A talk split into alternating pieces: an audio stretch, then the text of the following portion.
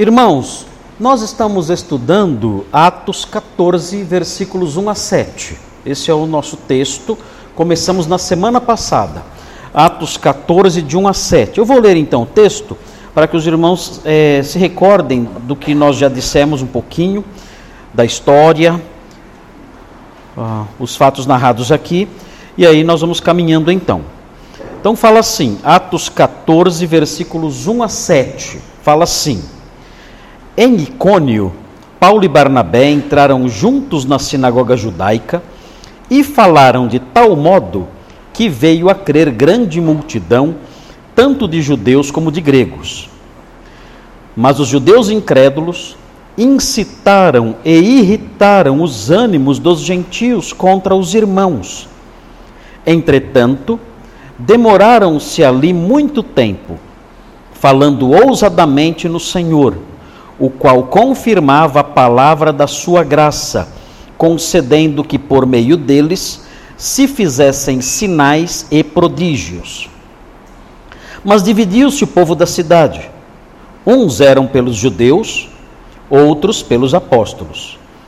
E como surgisse um tumulto dos gentios e judeus, associados com as suas autoridades, para os ultrajar e apedrejar, sabendo eles, fugiram para Listra e Derbe, cidades da Licaônia e circunvizinhança. Desculpem, e circunvizinhança, onde anunciaram o evangelho. Muito bem, irmãos, esse é o texto que temos estudado. Os irmãos devem se lembrar que nós estamos estudando desde o capítulo anterior, nós estamos estudando o que é chamado de a primeira viagem missionária de Paulo. Ele, Barnabé e João Marcos partiram em viagem missionária, enviados pela igreja de Antioquia da Síria, e eles estão pregando o evangelho agora, no texto que lemos aqui, eles estão pregando o evangelho na Galácia, na região da Galácia. Vamos então ver o mapa para que os irmãos se situem direitinho aí é, no espaço em que essas coisas estão acontecendo. Vejam aí onde está o mapa, mapa da primeira viagem missionária.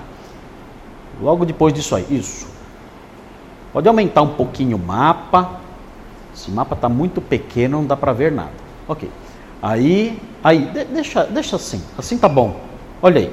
Nós falamos que eles partirão daqui, Antioquia, aqui Antioquia, da Síria, olha aqui, ó, Síria, está escrito aqui. Ó.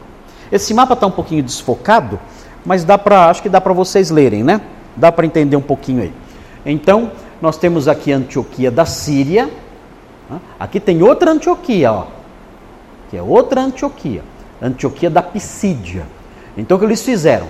Eles viajaram para cá, para Chipre, pregaram evangelho aqui e foram para essa região aqui, da, passaram pela Panfilha e chegaram até Antioquia. Aqui, ó, Antioquia está aqui, ó. O nome está aqui, mas a cidade está aqui. Então, agora, eles pregaram evangelho aqui, tiveram problemas com perseguição e agora foram então para Icônio. Icônio está aqui. Então, a nossa história está nesse pontinho aqui, ó. Nossa história está nesse pontinho aqui, cidade de Icônio. Hoje, hoje, hoje se chama Conia. E eles vão pregar evangelho aqui, vão ter que sair correndo, vão ter que ir para Listra, correr para cá, para Listra, vão ter que correr para Derbe, aqui para baixo, aqui, ó. Listra, Derbe. Tudo isso aqui é a Galácia. Depois que pregarem aqui, eles vão voltar, confirmando as igrejas. Depois vão vir aqui para Perge, pegar um, um, naviozinho aqui e voltar aqui, ó. Pá, pá, pá, pá, pá, volta para Antioquia aqui, termina a primeira viagem missionária. Então nós estamos nesse ponto aqui. Icônio, nessa cidade aqui. Ó. Então o texto que nós lemos fala do que aconteceu aqui. Essa região aqui, como chama essa região toda aqui? Ó? Esse país aqui. Que país é esse? Hã? Aqui é a Turquia, né? Aqui é a atual Turquia. Então o evangelho foi pregado, a primeira viagem missionária se concentrou na Turquia, mais especificamente na região da Galácia, para a qual Paulo escreveu a sua carta. A primeira carta de Paulo foi a carta aos Gálatas. Ele escreveu no ano 48 a carta aos Gálatas e é uma carta que foi escrita não para uma igreja só, Porque as outras cartas de Paulo, ele escreve para uma igreja específica. Tessalonicenses, é uma, são duas cartas escritas para a igreja de Tessalônica. Romanos é uma carta escrita para a igreja de Roma. Agora, a carta aos Gálatas não tem uma cidade chamada Galateia ou Galácia, não tem isso. É uma região. Então, a carta aos Gálatas foi dirigida para um grupo de igrejas. Certamente essas igrejas aqui. É, talvez Antioquia da Pisídia, que está bem na fronteira com a Galácia, a, a, a Pisídia está tá bem na fronteira com a Galácia, é, Icônio, Listra, Derbe, essas igrejas todas aqui são as igrejas da Galácia para quem ele escreveu a sua primeira carta, no ano 48 mais ou menos. Então, nós estamos aí, situados aí. Ah, para ver esse, ver a, a relação desse mapa aqui com o Brasil, para saber a distância, tem outro mapa aí. Por favor, mostra outro mapa aí. Só para ter uma ideia. Os irmãos não esquecerem. Aí, olha aí. Esse aí é o mapa é, já mais amplo, né? Não, mostra o Brasil. Mostra o Brasil. Bra... Olha aqui o Brasil. Aqui. Ah, então estamos aqui, ó. O apóstolo Paulo estava aqui na Turquia. Deixa a Turquia aparecendo. Aqui, a Turquia, aqui nessa região aqui, né? Aqui embaixo, aqui, ó. Na Galácia. E nós estamos aqui, ó. Olha aqui, ó. A parada inglesa aqui, ó. Aqui, ó. Né? Guarulhos está aqui também. Tudo aqui. Aqui é os confins da terra mesmo, né? Aqui é bem, bem longe mesmo, né? Então, se você quiser viajar para a Turquia, você tem que pegar um avião até Istambul, aqui, ó. Pega um aviãozinho até Istambul, aqui. No estreito aqui, do Bósforo aqui, ó. E aí você desce até essa região aqui para conhecer aqui. Muita gente vai aqui, ó. Aqui em cima, aqui. Na Capadócia. O que as pessoas vão fazer na Capadócia? Porque tanta gente vai para Capadócia hoje em dia para andar de balão. Você quer andar de balão? Vai para Capadócia ou você anda de balão. Né? Cuidado que já aconteceu muitos acidentes lá, hein? Um balão bate no outro, desce todo mundo. Desce todo mundo reto. Né? Morre todo mundo. Agora é proibido é, um número exagerado de balões na Capadócia, porque a, a vista é bonita, muitas cavernas, então é muito bonita a vista da Capadócia. Então muita gente paga caro para andar de balão na Capadócia, enche o céu de balão. Então agora o governo estabeleceu um limite porque era tanto balão que um batia no outro, o pessoal morria, né? Caía nas cavernas lá embaixo, já ficava enterrado já. Muito bem. Vamos então voltar para o nosso texto. Vamos olhar aí e para o nosso esboço. Vamos ver o nosso esboço aí. Cadê o esboço? esboço bonitinho que a gente fez aí. Cadê? Pode botar o esboço. Aí, muito bem. Nós estamos então vendo isso aqui, ó. Atos dos Apóstolos 14, de 1 a 7 nós estamos vendo esses três pontinhos aqui. Dividimos o texto em três partes. Primeiro, primeira parte diz assim: o evangelho progride, mas desperta oposição. Versículos 1 e 2. O evangelho persiste, mas causa divisão. Né? E o evangelho padece, mas mantém-se em difusão. Então, essas três frases são frases que nos ajudam a entender, inclusive, como funciona o evangelho. Então você não pode estranhar. Olha aqui, ó. O evangelho progride? Progride. Mas tudo é um mar de rosas? Não. Olha aqui, ó. Mas desperta oposição. Você não deve estranhar. Se você começar a pregar evangelho e perceber que as pessoas estão ouvindo, coração aberto, alguns estão crendo, não se assuste se houver um movimento contrário, porque o evangelho progride, mas ele desperta oposição. O evangelho persiste, mesmo em meio a ataques constantes, nós veremos aqui, essas frases, elas foram tiradas dos versículos, elas nasceram a partir dos versículos. E vemos o texto falando do evangelho persistindo. Os missionários, mesmo com oposição, eles continuaram pregando em Icônio durante muito tempo. A expressão que aparece no texto fala que eles pregaram por muito tempo lá. Não sabemos se muitas semanas, não sabemos se muitos meses, nós não sabemos, mas foi muito tempo, mesmo num clima hostil. Eles persistiram, mas, olha aqui, ó, causaram o quê? De, antes deles, a cidade era unida. Todos juntos, de mãozinha dada, todo mundo feliz antes do evangelho chegar. Todos unidos. O que o evangelho trouxe? Divisão. Vocês vão ver. Vai estar escrito aí claramente: o evangelho causa divisão. Jesus falou que ia ser assim, né? Até, até entre pai e filho. Isso nos versículos 3 e 4. E também o evangelho padece, não tem dúvida, né? aqui mesma coisa, aqui desperta oposição, né? O evangelho padece, mas mesmo padecendo ele se difunde, se expande, ele cresce. Então são lições que nós aprendemos, são lições é, ligadas à, à, à teologia do evangelismo. Existe uma teologia do evangelismo? Existe uma teologia do evangelismo. Então essas lições elas estão ligadas a uma teologia do evangelismo. Qualquer evangelista, você quer evangelizar, tem que saber essas coisas, para você não ficar assustado com o que vai acontecer ao longo do seu trabalho de divulgação da fé. Muito bem, nós estudamos então o que até agora? Nós vimos aí o versículo 1. Lembra do versículo 1? Nós lemos e já estudamos o versículo 1. Olha, diz assim: ó, em Icônio, Paulo e Barnabé entraram juntos na sinagoga judaica e falaram de tal modo que veio a crer grande multidão, tanto de judeus como de gregos. Lembram disso? Estudamos tudo? Estudamos. Estudamos cada pedacinho. Estudamos o significado de cada expressão que aparece nesse versículo. Agora vejam o versículo 2: Mas os judeus incrédulos incitaram e irritaram os ânimos dos gentios. Nós estudamos essa parte? Sim ou não?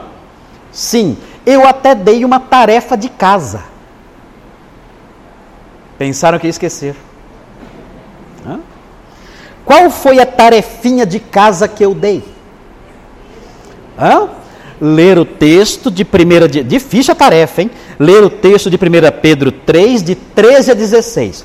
Quem fez a lição de casa?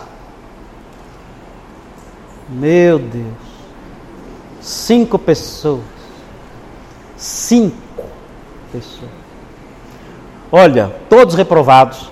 Não tem direito a cancela o café, viu, pastor? Avisa lá. Não tem café hoje, está cancelado o café, não fizeram a lição de casa. Então faça a lição de casa.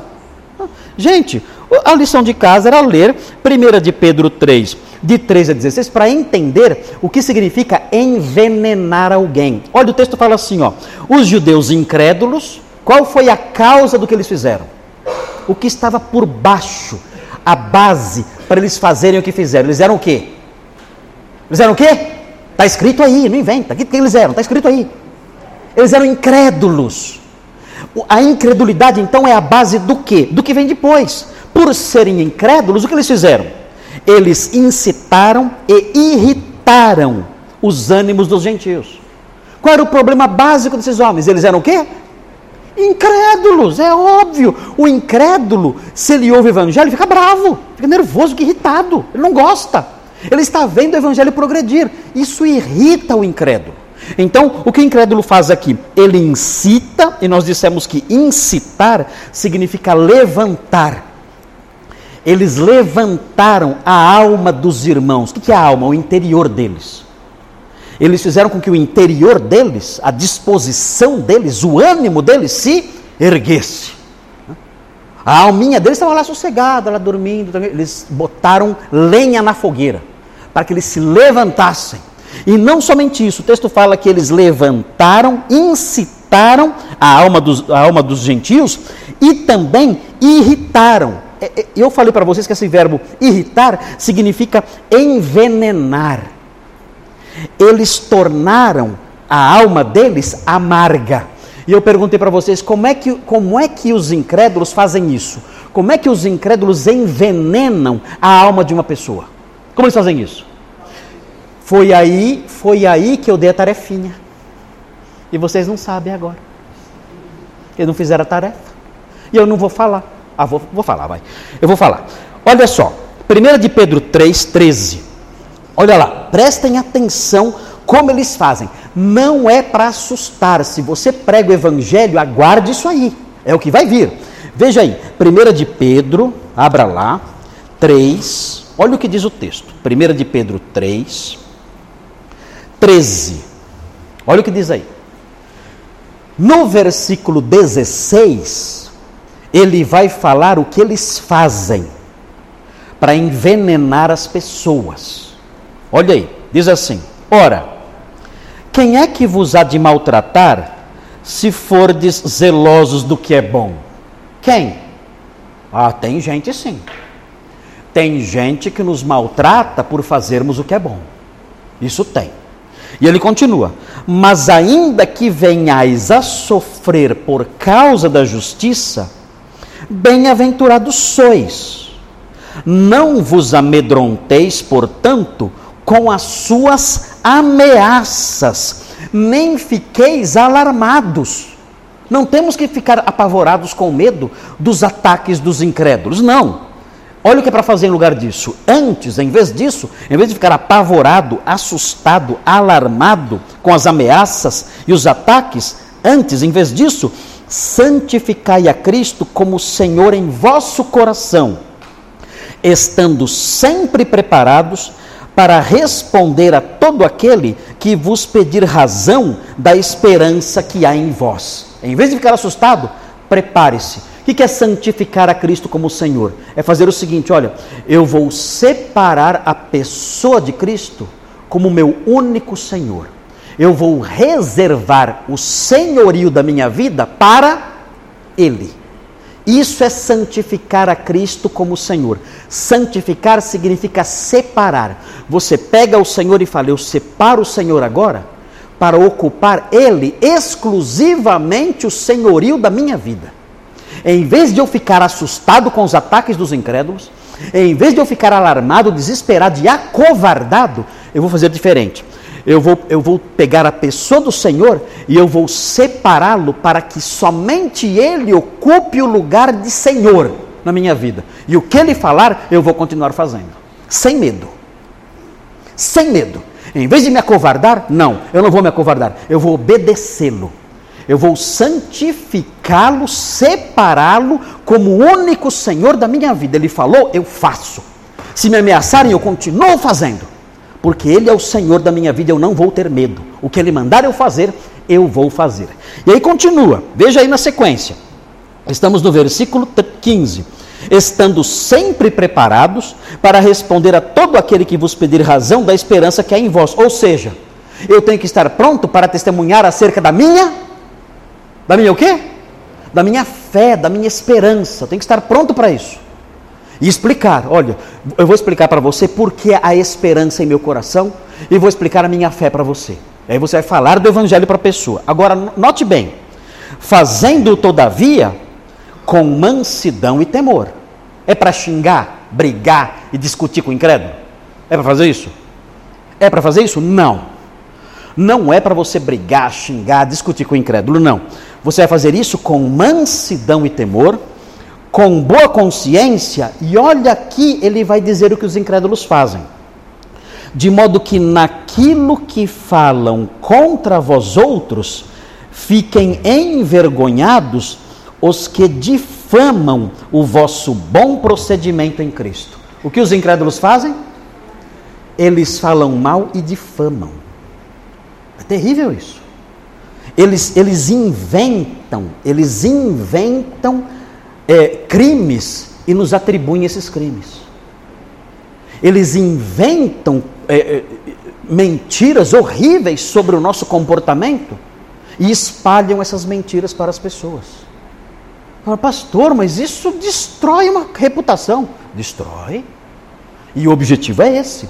O objetivo é destruir a sua reputação para que as suas palavras não tenham peso se destruírem a sua reputação, que peso terão suas palavras? Zero. Você vai falar do evangelho? Vamos dizer, o quê? Aquilo, quem falou? Ele? Ah, isso é, isso é lixo. O que esse cara fala não se grava, não se escuta. Olha, esse homem é o pior perverso que existe. E, e, e, então o seu testemunho perde força, desaparece por causa das mentiras que as pessoas dizem. É muito sério. Agora, olha, olha bem. Imagine a responsabilidade do crente, porque o crente não pode dar razão para que digam alguma coisa. Já pensou se o incrédulo espalha uma, uma, uma fama ruim e é verdade? Imaginaram? Se o incrédulo fala assim: olha, ele é caloteiro, ele pega dinheiro emprestado e não devolve. Já pensou se for verdade? Quem perde? Quem perde? A pregação da? A pregação da fé porque você está facilitando o trabalho dos incrédulos. Não, aquele homem, ixi, ele maltrata, ele maltrata a esposa dele, ele, ele, quase bate na esposa dele. Você, não tem noção que é aquilo. E se for verdade? Como fica a mensagem do Evangelho? Aquele jovem evangelizou você? Pergunta para os amigos, é mó baladeiro, é mó bala. Esse cara aí, você não tem noção, o cara é louco. Nossa, e se for verdade? É só o seu nome que é manchado? Não. Você está dando razão para o incrédulo difamar inclusive a fé. Olha o que Cristo faz na vida. Está vendo lá? Olha lá. Ele falou que Cristo transforma. Ele falou isso para você? Ah, olha a vida dele. Olha o que Cristo fez ali. Olha ali. Boca suja. Boca suja. Fala a palavra. Caloteiro. Trata a esposa e os filhos que nem cachorro.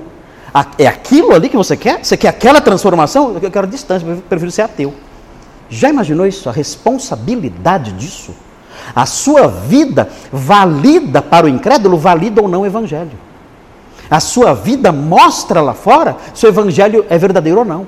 É muito sério isso. Por causa de você, o evangelho pode ser difamado e desacreditado. Então isso é muito sério. Então os, os incrédulos, eles vão falar mal da gente? Vão. Mas eles não, nunca podem ter razão. Nunca.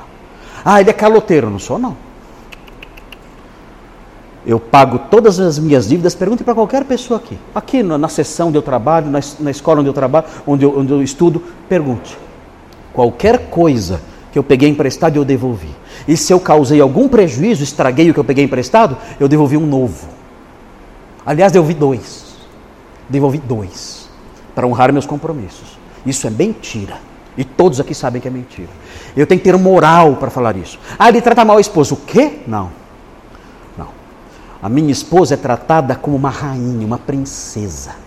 Eu a respeito, eu a amo. Eu chego em casa, eu abraço minha esposa, eu beijo a minha esposa, eu lavo louça para mim. Lavar louça já é demais. Mas, enfim, mas eu, eu, eu, eu, eu abraço, eu beijo a minha esposa. Olha, o, o, nós vivemos em casa. Nós vivemos em casa um verdadeiro céu. Quando eu chego em casa, minha esposa sorri. Quando eu chego em casa, os meus filhos sorriem. É, é assim o meu testemunho. E pergunte para eles. Converse com eles. É assim a minha vida. Eu sou assim. Então, queridos, é muito sério isso, porque se nós não formos assim, o nosso testemunho não for real, verdadeiro, vivencial mesmo, concreto, no mundo visível, perceptível, se não for assim, nós estaremos dando munição para os incrédulos difamarem, não somente a nós, mas o próprio Evangelho. A nossa responsabilidade é gigantesca. Nós não podemos deixar que isso aconteça. Então, volte aí para o texto, veja. Eles fizeram isso, eles. É, incendiaram, envenenaram, tornaram amargo ou amarga a alma dos gentios. Em Icônio, quem eram os gentios? Os frígios, que moravam lá havia muito, muito tempo, desde os tempos mais remotos, os frígios que habitavam na região. Quem mais?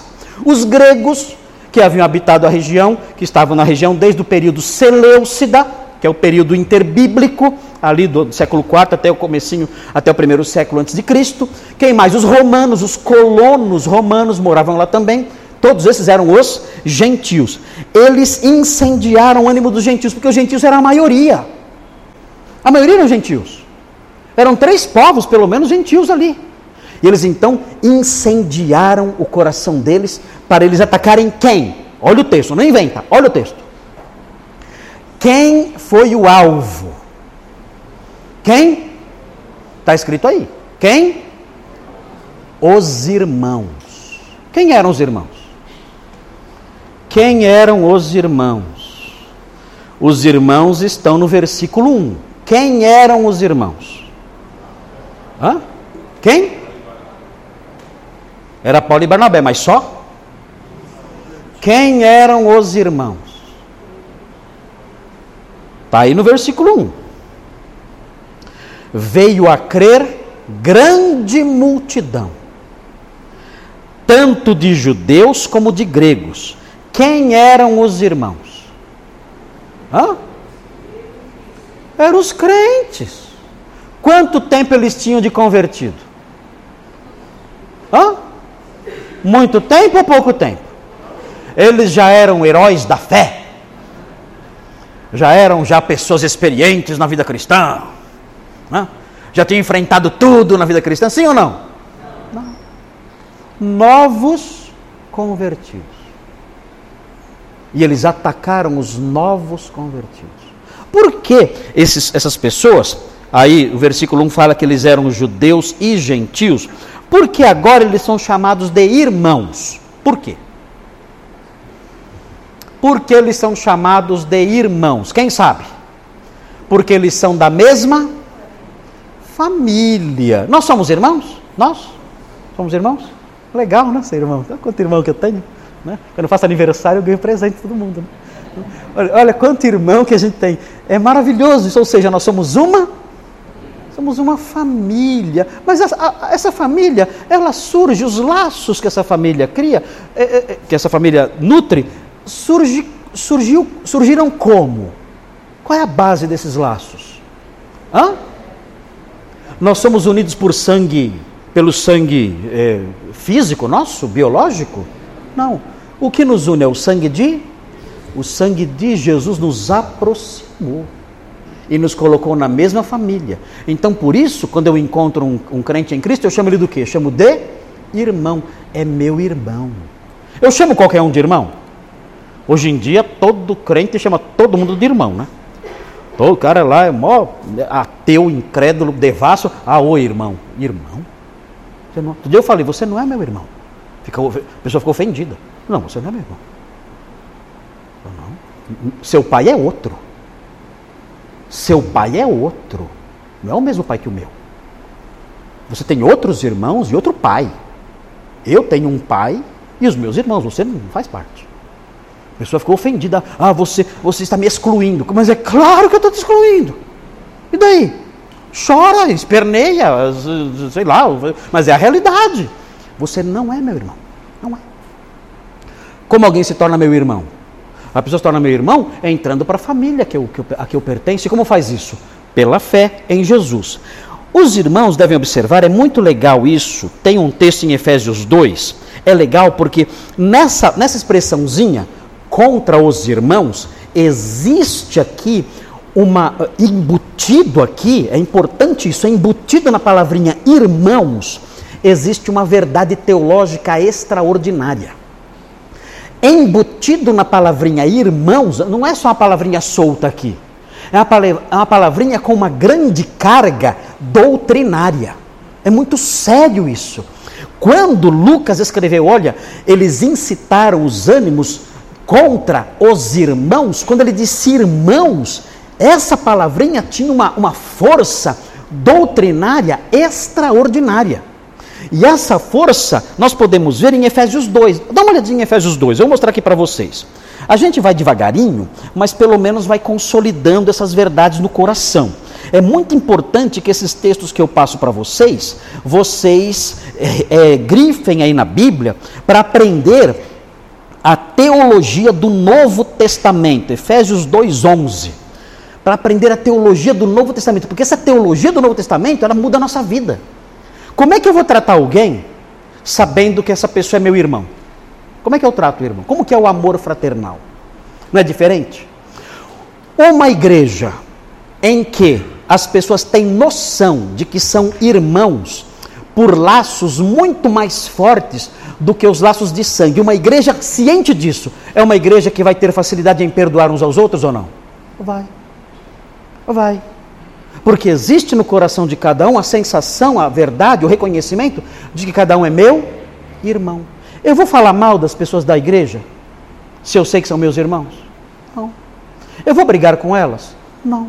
Eu vou nutrir ódio contra elas? Não. Eu vou perdoar? Vou. Eu vou tentar manter a paz? Vou. Por quê? Porque eu tenho uma consciência doutrinária. Isso aqui não é, uma, não é uma associação religiosa. Não é isso. Eu tenho consciência doutrinária de algo muito mais profundo. Essas pessoas com quem eu sento aqui nesses bancos, com quem eu tomo meu café lá embaixo, não são meros correligionários. Não são membros, simples membros de uma associação religiosa é, com a qual nós nos simpatizamos. Não é isso. Existe uma realidade doutrinária muito mais intensa, muito mais forte, muito mais profunda, que nos une. Nós somos irmãos. Vai além de uma mera associação. Então isso muda o meu modo de olhar as pessoas, de olhar os irmãos aqui. Se, ele, se algum deles me ofende, eu vou ter um coração mais disposto a perdoar, a relevar, a não nutrir rancores, ódios, a não maldizer. São meus irmãos. Eu tenho que ter isso em mente, são meus irmãos. Vejam Efésios 2, vejam aí no versículo 11, olha o que diz aí. Portanto, lembrai-vos, versículo 11, de que outrora, outrora no tempo que você era o quê? Incrédulo, né? Outrora, no tempo da incredulidade, vós, gentios na carne, o que é gentil na carne? É a pessoa que naturalmente não é judeu, é a pessoa de uma etnia diferente da judaica. Por isso é gentil na carne, a sua raça, a sua etnia. Ah, ele não é judeu, ele era, ele, ele era gentil. Nós, né? Eu, eu mesmo me encaixo aqui, porque eu não sou judeu. Outrora, então, eu era gentil na carne, mas olha só: chamados incircuncisão por aqueles que se intitulam circuncisos. Quem são? Os judeus, né? Então, ó, os judeus olhavam para nós, gentios, falavam: Ih, vocês são incircuncisos. Vocês são gentios e incircuncisos. Vocês não têm nada a ver com a aliança com Deus. A circuncisão é o sinal da aliança com Deus. Vocês não têm nada a ver com isso. Eles diziam isso para nós, os, os, judeus. É, incircun... é, chamados incircuncisão por aqueles que se intitulam circuncisos na carne, por mãos humanas, naquele tempo estáveis sem Cristo.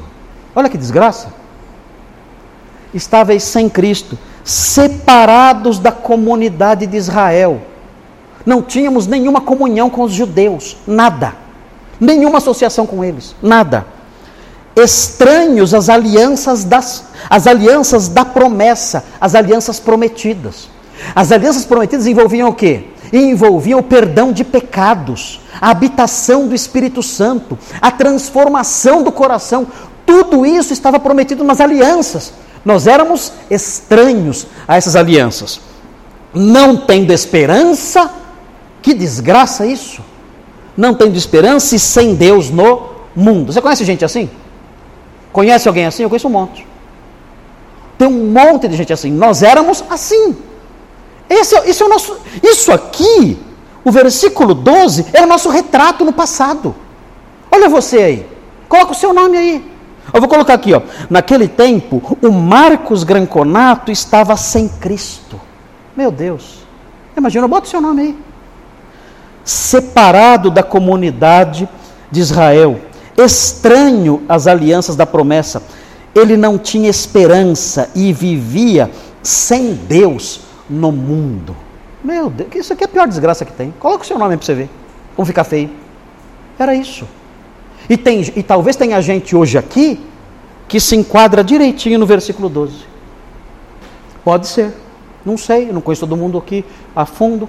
Mas pode ser que hoje aqui no, no nosso salão aqui tenha gente que se enquadre nisso aqui, no versículo 12.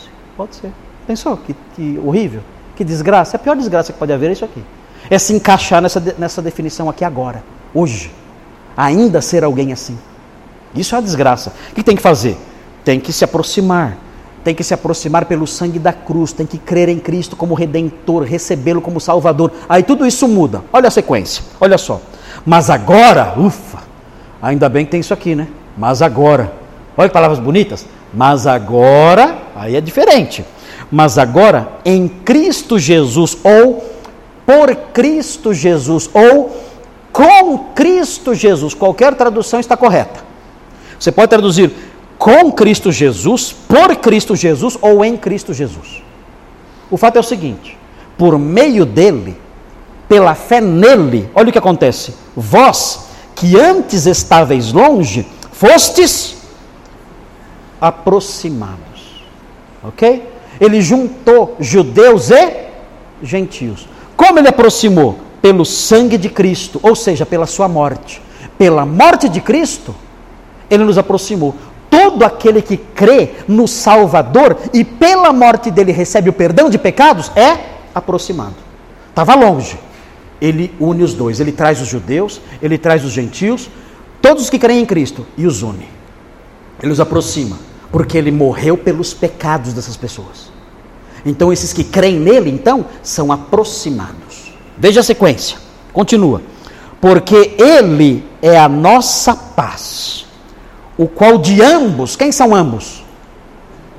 Hã? Judeus e gentios, o qual de ambos fez um. Ué, então agora tem três povos. Quais são os três povos que existem na terra? Primeiro, judeus. Segundo, gentios. E terceiro, a igreja, os homens salvos. Sabia que existiam três raças no mundo? Judeus, gentios e os homens novos. Olha só que lindo. O que, você é? Ah, eu sou judeu. Hum, que pena. Ah, eu sou gentil. Hum, tá mal. Que você? Eu sou um homem novo. Eu sou o um novo homem. Como? Eu criei em Cristo e, e deixei esses dois povos e passei a integrar um novo povo.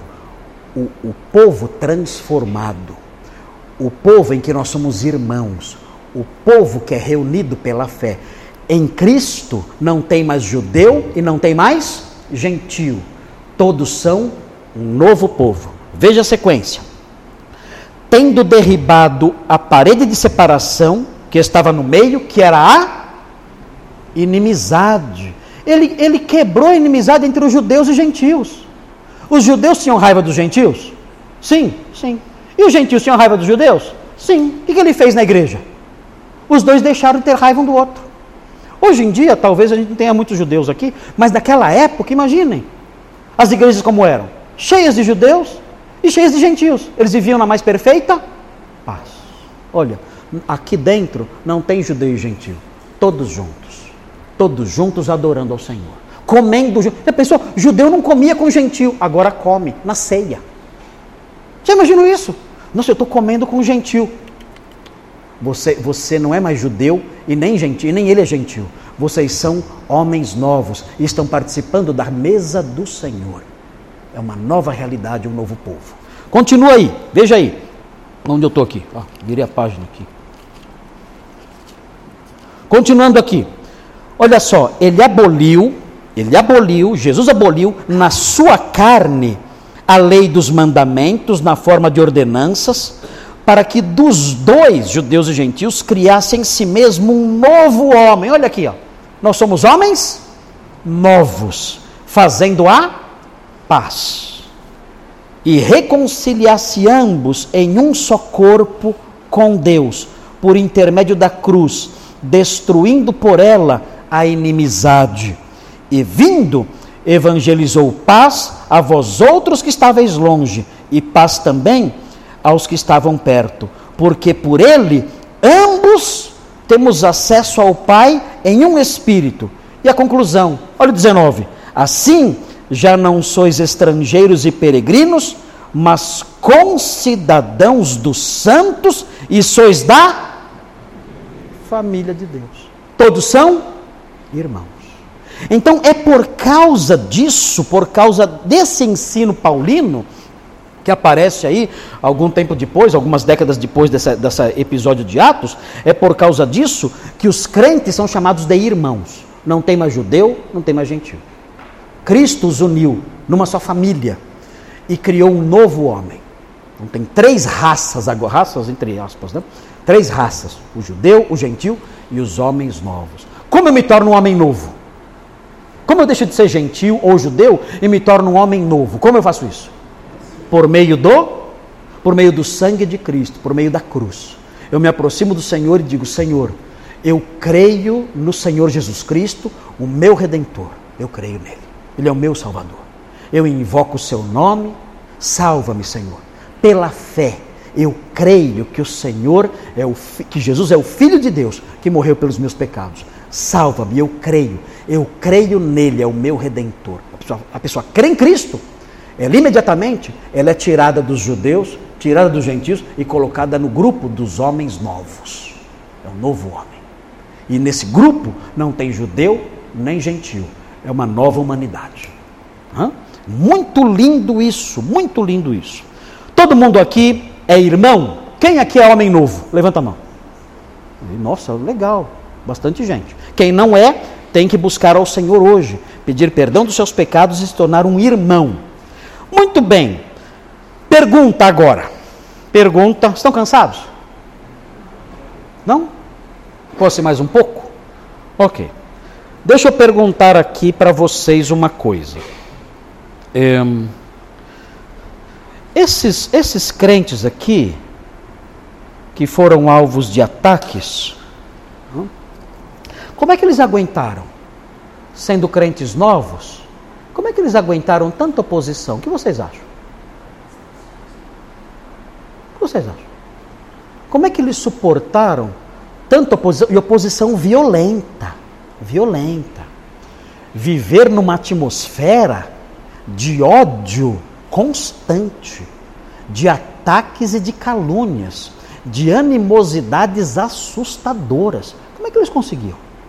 sendo crentes novos, tinham acabado de se converter. Como é que eles perseveravam? Como? O que vocês acham? Como era possível isso? Oh, os irmãos estão respondendo: olha, a ação do Espírito Santo. Pelas forças deles, eles conseguiriam? Gente, acabou de nascer. É um bebê espiritual eles não têm aquela robustez que é, faz com que o crente enfrente essas coisas com mais tranquilidade. Quem vive apanhando a vida toda como crente, chega um, chega um tempo em que a pessoa já nem estranha mais. Nem estranha mais. Ela já, já sabe que é assim mesmo.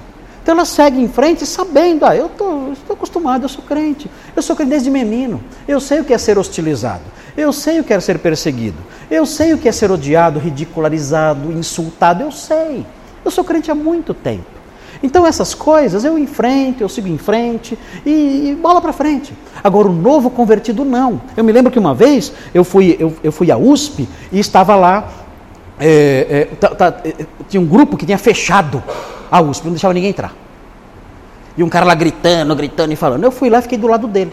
Do lado dele. Simone queria a morte. Né? Ele falando, não, o racismo, tem, tem que fechar essa faculdade e tal, porque o preconceito e a discriminação e tal, tal, tal. Quando ele acabou de falar, eu falei assim para ele, tudo que você falou é bobagem. Gente, gente me rodearam, eu falei, vou apanhar, os alunos me rodearam, eu falei, vou apanhar hoje na USP. Vou sair no jornal de novo. Aí falou, mas o que você está falando aí? Eu falei, olha, tudo bobagem, tudo bobagem. Quando você amadurecer, casar e tiver seus filhos, você vai ver que tudo isso é tolice. Você vai trabalhar para sua família, pelos seus filhos e tudo mais. E mais, você fala de coisas que você não conhece. Você não sabe o que é ser discriminado. Eu sei, você não. Eu sou crente, eu disse a ele. Eu sou crente. Eu sou discriminado desde menino. Eu ia à escola, eu ganhava apelidos. Eu andava na rua de manhã indo para a escola dominical com a minha Bíblia, eu era cercado na rua para ser espancado. E isso com o apoio dos pais que mandavam os filhos fazerem isso. Eu sou discriminado a minha vida inteira. Eu e meus irmãos, a diferença é que ninguém, nunca ninguém fechou uma faculdade para me defender. Nunca. Nunca ninguém fez manifestações para me defender. Nunca. Eu sei, eu sei o que é discriminação. Você, você não sabe nada. Eu disse a ele. Agora eu apanho mesmo, né? Falei, falei, falei, falei. Eu sei o que é isso. Mas eu sou um crente antigo. Ah, eu, eu me converti menino. Como eu falei para vocês, eu ia para a igreja, garotinho, com a minha Bíbliazinha na mão, o pessoal me cercava na roupa para me bater. Eu tinha que correr. Nossa, eu com a Bíblia ali, ó. Eu adquiri, aprendi a adquiri muita velocidade na época por, por causa disso. Eu né? tinha que correr para não apanhar na rua, porque era crente. Isso era o meu crime. Né? Era assim, eu estou acostumado. Quando alguém zomba porque eu sou crente, eu nem. Isso aí, tá, tá bom. Mas um novo convertido, como ele lida com isso?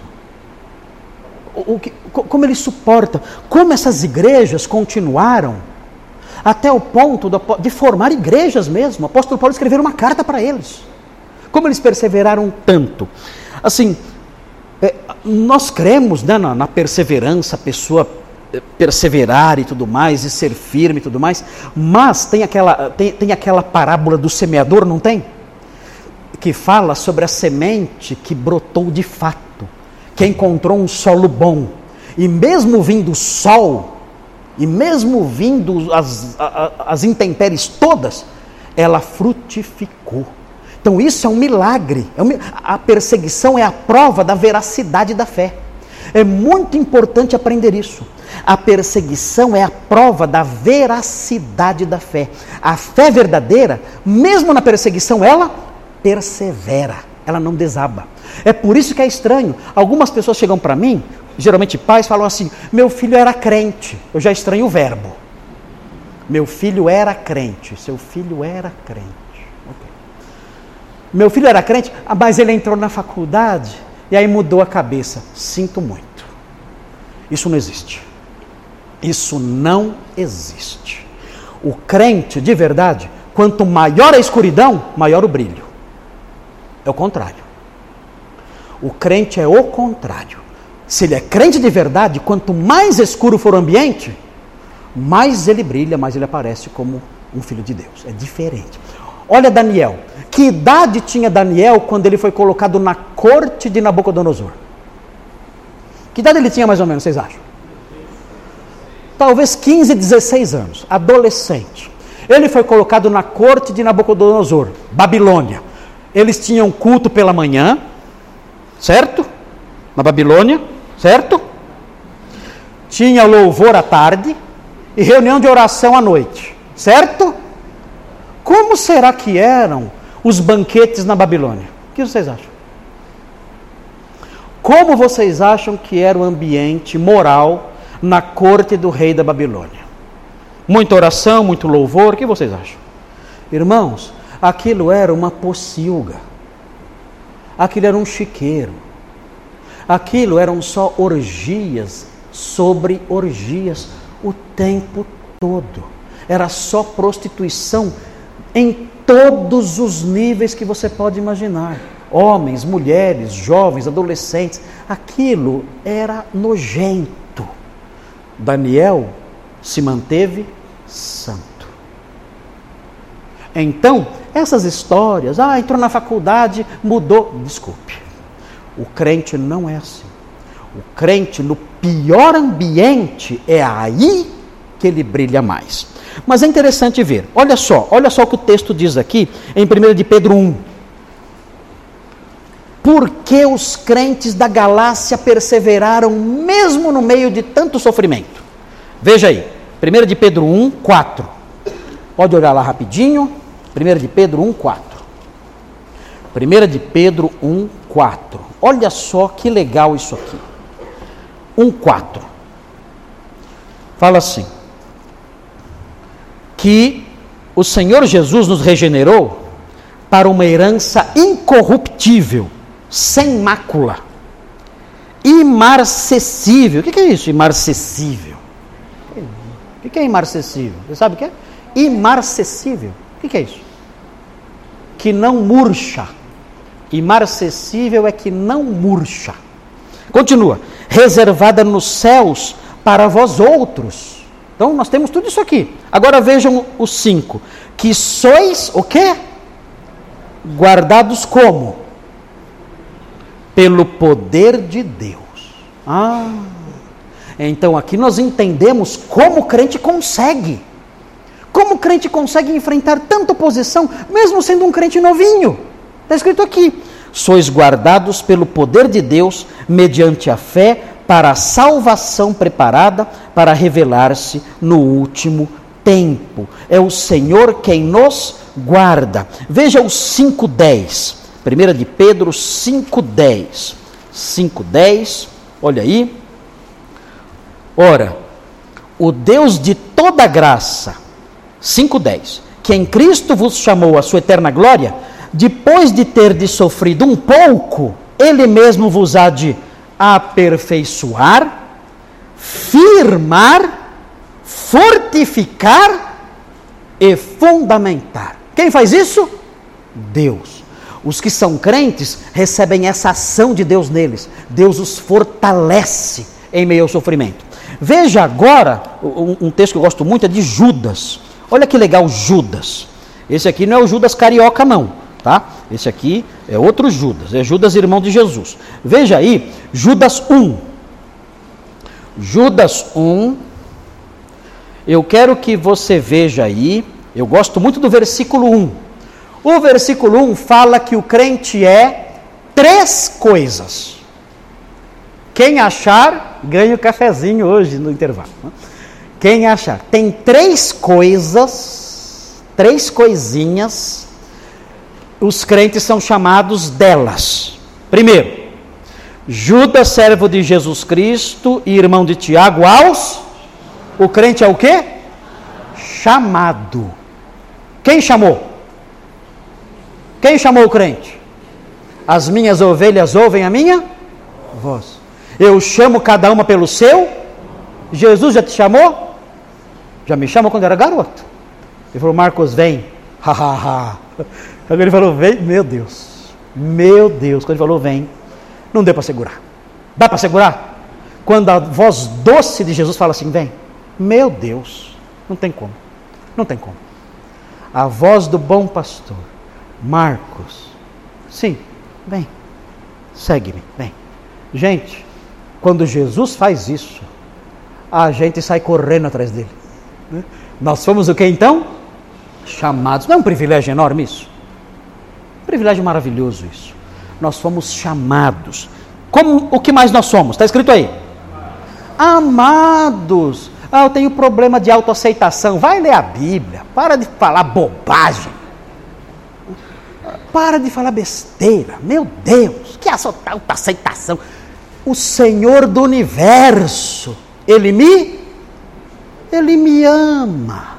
O Senhor do universo. Vou fazer terapia. Ah, ah, ah, pela madrugada. Né? O Senhor do universo me ama. O que mais eu preciso? Eu preciso do amor dos homens. Eu preciso, eu preciso comprar um iPhone 18 para ser admirado pelas pessoas. Eu preciso comprar uma camisa da Tommy. Pra, a camisa da Tommy eu preciso.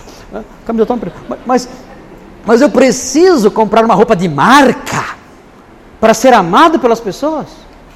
Não. Eu sou amado pelo Criador do universo. O que mais eu preciso? Ele me chamou e ele me amou. Eu não preciso agradar ninguém. Eu não preciso da admiração de ninguém. Eu não preciso passar uma imagem para ser respeitado por todo mundo. Não, não, não, não. O Senhor me ama e o seu amor é infinito e perfeito. Seu amor é tão grande que ele deu seu filho por mim. Eu não preciso buscar lugar de importância. Eu não preciso buscar lutar por status social, nada disso. Eu não preciso do aplauso do mundo, da aprovação do mundo. Isso não me interessa. Eu não tenho nenhum desejo por essas coisas. Ele, o Senhor do universo, Deus Santo, perfeito, Criador, Redentor, o Senhor poderoso, o El Elion, dono dos céus e da terra, Ele me ama. Me ama com amor perfeito, sem reservas, com amor infinito e eterno. É assim que Ele me ama. O que, eu vou? Eu vou me sentir diminuído? Por onde de autoaceitação? Ah, eu não me aceito como eu sou. Gente, cá entre nós, né? Vamos, né? Chega, né? Amadurecer, né? Pensar um pouquinho. Vamos pensar um pouquinho biblicamente e chutar na lata do lixo esse monte de porcaria que botaram na nossa cabeça. Tá cheio de bobagem que jogaram na nossa cabeça. Jogue isso na lata do lixo. E levante-se, faceiro, dizendo: Eu, eu, pela graça do Senhor dos exércitos, do Senhor soberano, do Deus Criador, eu fui chamado. Ele me incluiu no seu povo, no novo homem, na nova humanidade, ele me incluiu lá. Eu sou amado, eu sou amado por Ele de modo perfeito, infinito e eterno. Ele me ama. E mais, veja a sequência: aos chamados, aos amados e o que mais? Guardados. Ele os colocou no cofre dele. Eu moro no cofre de Jesus. E guardou lá. Ele é meu. Você é meu. Está guardado e não vai sair. É meu. Está guardado. Guardado pelo meu poder e pelo meu amor. Você está guardado por mim. Então, dizem que as duas maiores necessidades do coração do homem são duas: significado e segurança. O significado a pessoa sente quando ela é amada. E segurança, o próprio termo se define. Agora, olhando para esse versículo, o crente tem significado? Porque ele é amado. E ele tem segurança? Por quê? Porque ele é guardado. O que mais eu preciso? Nada. Eu não preciso de mais nada. Ele me chamou, ele me ama e ele me guarda. E então eu me levanto e sigo faceiro por este mundo.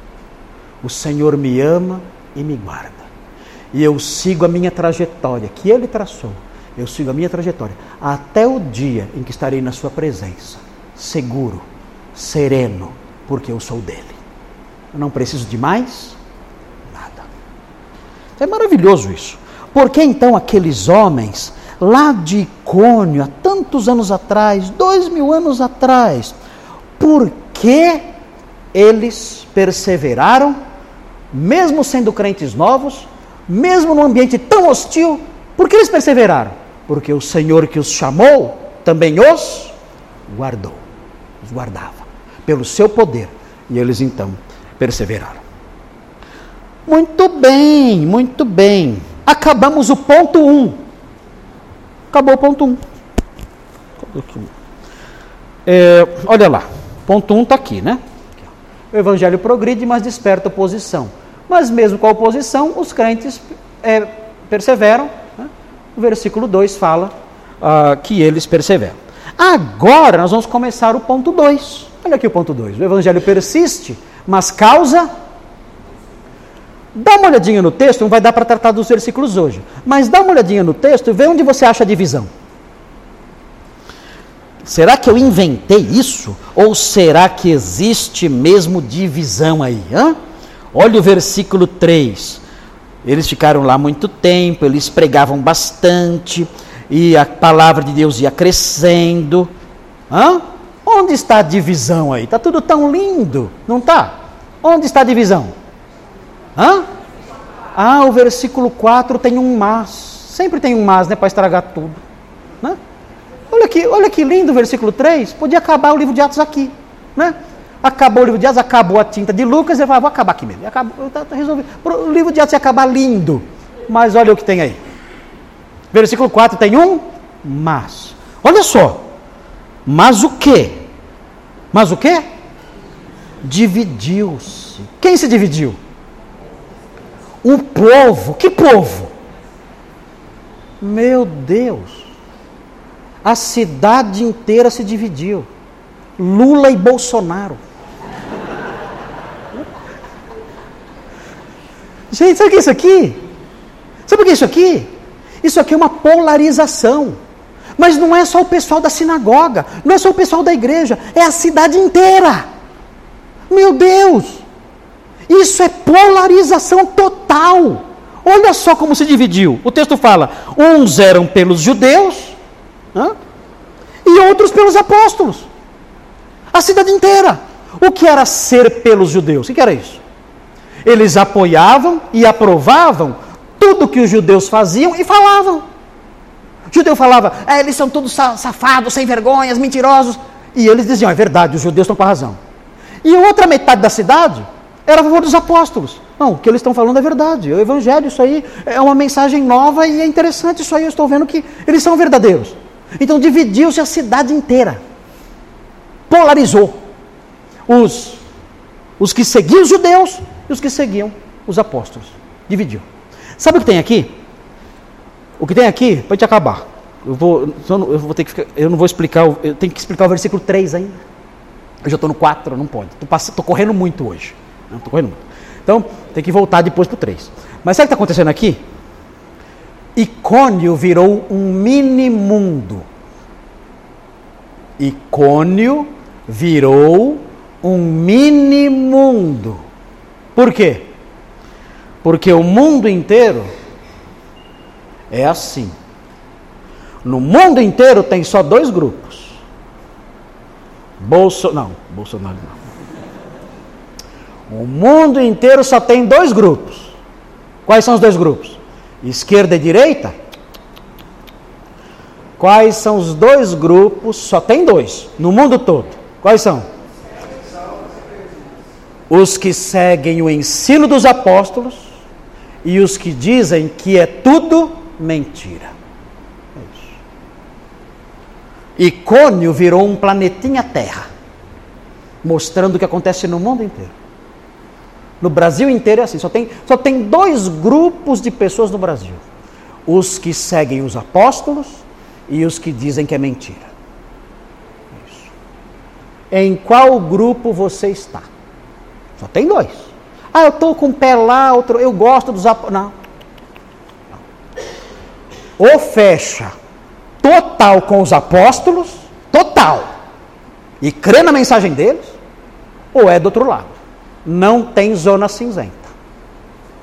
Dois grupos. Jesus falou: quem comigo não ajunta, espalha. Não, mas eu não espalho, eu só fico. Quem comigo não ajunta, espalha. Quem não é por mim? Não, mas eu não sou contra, eu só não sou a favor. Quem não é por mim é contra. Não tem, não tem terceiro, não tem um grupo médio, não tem o grupo do meio, não tem, não tem. Ou você é dos apóstolos de Cristo, é sua mensagem, ou você é inimigo. Não tem conversa. Você tem que dizer agora a que grupo você pertence. Só tem dois. Você fala, ah, dos apóstolos eu não sou. Então lamento, sobrou um só. Sobrou um só. Você é inimigo do Evangelho. É isso. Quem não é por mim é contra mim, quem comigo não ajunta, espalha. Então, Icônio virou esse mundinho ilustrando o que ia acontecer no mundo, no mundo todo. Mas na semana que vem, nós vamos falar mais sobre isso aí. Semana que vem tem o versículo 3 para a gente estudar. Muito legal o versículo 3. Nossa, tem muita coisa aqui no 3. E o versículo 4 também vamos falar um pouquinho mais. Aí depois tem o último ponto, né? O evangelho padece, mas mantém-se em difusão. Na semana que vem a gente continua.